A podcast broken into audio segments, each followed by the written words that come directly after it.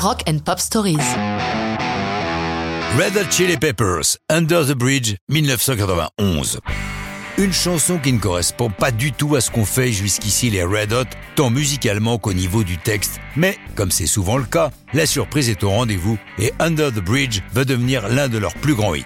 Nous sommes au printemps 91, ils sont confortablement installés au studio The Mansion, situé sur le célèbre Laurel Canyon, en plein travail sur leur deuxième album, Blood Sugar Sex Magic, le premier pour leur nouveau label Warner. Leur producteur est l'homme adéquat pour les emmener vers d'autres horizons. C'est Rick Rubin, le barbu magnifique, aussi à l'aise dans le hard rock que dans le rap. En feuilletant les carnets de poèmes de Anthony Kiedis, le chanteur du groupe, il tombe sur un poème dans lequel il évoque autant Los Angeles, sa ville à laquelle il est très attaché, que la drogue, dont il aimerait se détacher.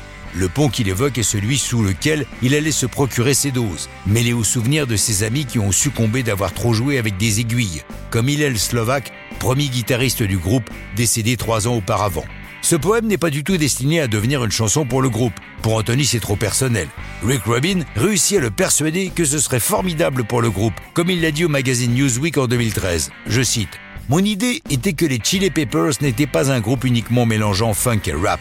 C'était trop limité. Je me souviens qu'Anthony était gêné de montrer ce poème aux autres. Puis, sur mon insistance, il l'a chanté à John Frusciante, qui a tout de suite trouvé sa partie de guitare. Ensuite, ils l'ont joué à Flea, qui a apporté sa partie de basse, et Chad Smith, sa batterie.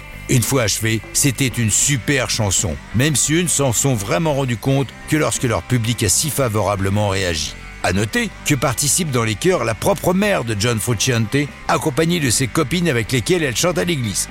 Le 4 septembre 1991, le premier single extrait de l'album Blood Sugar Sex Magic est Give It Away, qui est un très gros succès. Pour déterminer quelle chanson sera le deuxième single, un mini-concert est organisé avec les pontes de la Warner et tout de suite, il est évident que Under the Bridge sera l'heureux élu. La chanson sera en single le 10 mars 92, accompagnée d'un clip magnifique réalisé par Gus Van Sant. Under the Bridge devient un colossal succès après l'apparition du groupe lors du festival Lollapalooza 92.